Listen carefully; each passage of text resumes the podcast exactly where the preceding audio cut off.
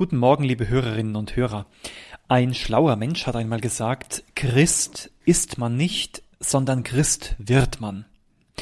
Ich glaube, da ist viel Wahres dran. Das lehrt uns doch bereits die eigene Lebenserfahrung.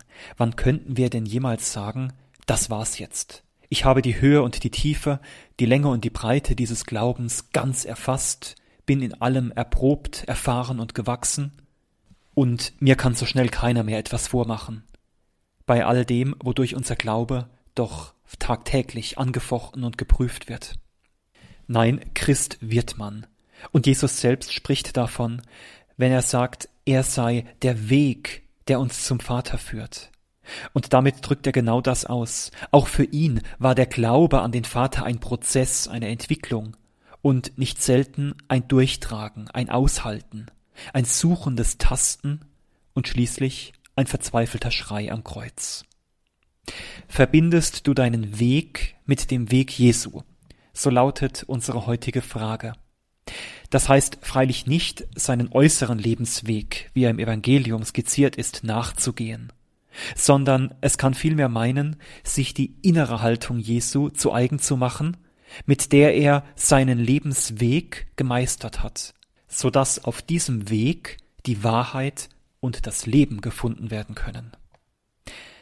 Die Evangelien laden uns geradezu ein, aus den Worten Jesu und seinen Reaktionen solche Botschaften herauszulesen, die auch für unseren Lebensweg tragfähig sein können. Am Beginn seines öffentlichen Wirkens ist bei Matthäus das Wort Jesu überliefert, kehrt um, denn das Himmelreich ist nahe. Das ist für mich wie ein erster fester Balken, der unser Leben tragen kann.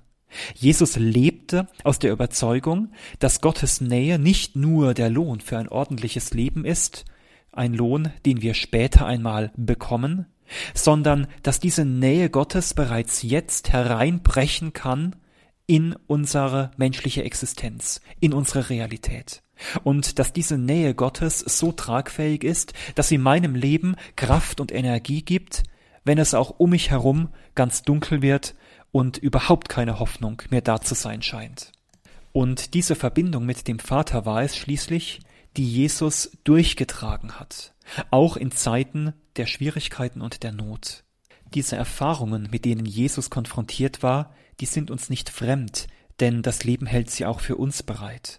Wir dürfen uns seine Haltung, seine innige Beziehung zum Vater zu eigen machen, etwa in Situationen, in denen wir mit Streit konfrontiert sind, so wie Jesus. In seinem engsten Jüngerkreis, also unter seinen Freunden, herrscht Verrat, Verleumdung und Rangstreit. Ihm tritt eine offene Ablehnung entgegen, immer wieder, und dieses Gefühl, du bist nicht erwünscht bei uns, deine ganze Art passt nicht in unser Glaubens- und Denksystem, und es wäre uns eigentlich lieber, wenn wir dich nicht mehr sehen müssten. Oder zu spüren, dass die eigene Kraft nicht reicht, um das zu erfüllen, was man eigentlich tun möchte und was man als seine Berufung, als zutiefst richtig erkannt hat. Oder der Bruch mit der Familie, die Jesus sogar für verrückt erklärt. Und schließlich an einem Punkt zu merken, das ist jetzt mein Los, mein Schicksal, dem kann ich mich nicht entziehen, dieses Los ist nur für mich bestimmt und ich muss es durchstehen. Daran führt kein Weg vorbei. Immer wieder diese Konfrontation mit der äußersten Ohnmacht, der Machtlosigkeit. Und das Gebet zum Vater. Alleine, abgesondert, ehrlich und voller Vertrauen. Das ist Jesu Halt im Haltlosen. Sind wir bereit, unser Leben mit Jesus zu verbinden das kann meinen, sind wir wie er bereit, das Leben anzunehmen und es immer wieder mit Gott auszuhalten und durchzustehen. Zweifelsohne ist gerade das Sakrament der Eucharistie für uns die Wegzehrung, die uns immer wieder wie einen Kompass auf diesem Weg ausrichtet. Allein der Aufbau der heiligen Messe entspricht doch diesem Modell. Wir bringen uns selbst mit unserem ganzen Leben in diese Feier ein, bekennen vor Gott unsere Schuld, also dass wir immer wieder von diesem rechten Kurs abweichen, lassen uns von Gottes lebendigem Wort wieder auf den Kurs bringen, damit unser Leben eine neue, nämlich seine Richtung erhält. Und schließlich schenkt uns Jesus Christus sich selbst im Sakrament des Altares, damit er in uns wohnt und uns immer wieder selbst auf diesem Weg hält und ausrichtet. Wie ein innerer Kompass.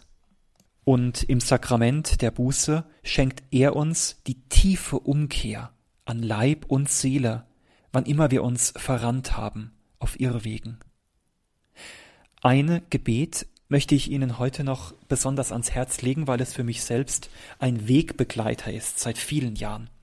Es stammt vom heiligen Ignatius von Loyola, der ja wirklich ganz davon durchdrungen war, Gott in allen Dingen des Lebens zu finden, in dem, was mir widerfährt, in den Begegnungen, die ich täglich habe.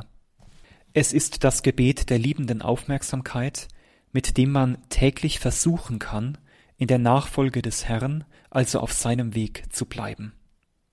In diesem Gebet heißt es, Gott ist da, er hat mich geschaffen, er kennt mich und ruft mich mit meinem Namen.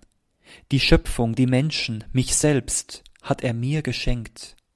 Ich bitte Gott, diesen Tag in seinem Licht anschauen zu können, damit ich sehe, was wirklich war, damit ich mir und den Ereignissen von heute ehrlich begegne. Ich schaue den Tag an, der Reihe nach in seinen einzelnen Ereignissen. Und diese Ereignisse hole ich mir dann vor mein geistiges Auge. Ich erinnere Gedanken und Gefühle, die ich hatte und das, was mich bewegt. Gab es eine Begebenheit, ein Gefühl, irgendetwas anderes, mit der oder mit dem Gott mich etwas Besonderes sehen lassen wollte? Ich stelle mich mit der Wahrheit, die er mich hat sehen lassen, vor Gott. Ich danke ihm, ich klage vor ihm, ich bitte um Vergebung und um Versöhnung. Ich schaue voraus auf den nächsten Tag und bitte um Kraft und Entschlossenheit. Das Schöne ist für mich, dass man diese Betrachtung in nahezu jeder Lebenslage machen kann. Ganz klassisch in einer Kapelle vor dem Tabernakel, aber auch unterwegs oder unter der Dusche. Es reichen fünf Minuten, um sich bewusst zu werden, bin ich auf der Spur des Herrn oder nicht, und um ihn zu bitten, er möge meinen Weg segnen. Verbindest du also deinen Weg mit dem Weg Jesu? So segne sie heute auf all ihren Wegen, Gott der Vater, der Sohn und der Heilige Geist. Amen.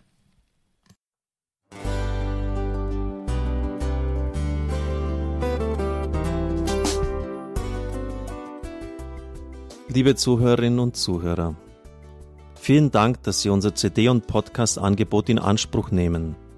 Wir freuen uns, dass unsere Sendungen auf diese Weise verbreitet werden. Dieser Dienst ist für Sie kostenlos. Für uns ist er allerdings mit einem nicht unerheblichen finanziellen Aufwand verbunden. Deshalb sind wir für jede Spende dankbar. Alle Bankverbindungen unserer Spendenkontos können Sie über unsere Homepage horeb.org unter dem Menüpunkt Spenden einsehen. Dort besteht auch die Möglichkeit, online zu spenden natürlich nach den neuesten Sicherheitsstandards. Sie können diese Informationen auch bei unserem Hörerservice unter der Telefonnummer 08328 921 110 erfragen. Ich wiederhole die Rufnummer 08328 921 110. Vergelt's Gott für Ihre Unterstützung. Ihr Pfarrer Kocher.